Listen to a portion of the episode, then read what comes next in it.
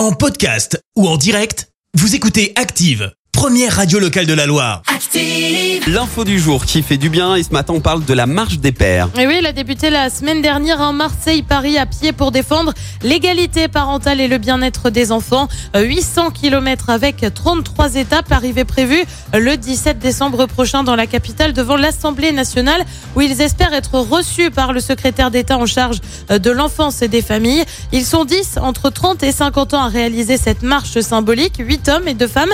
L'objectif, faire de la résidence de la garde alternée un principe de base, renforcer également la loi pour les non-représentations d'enfants.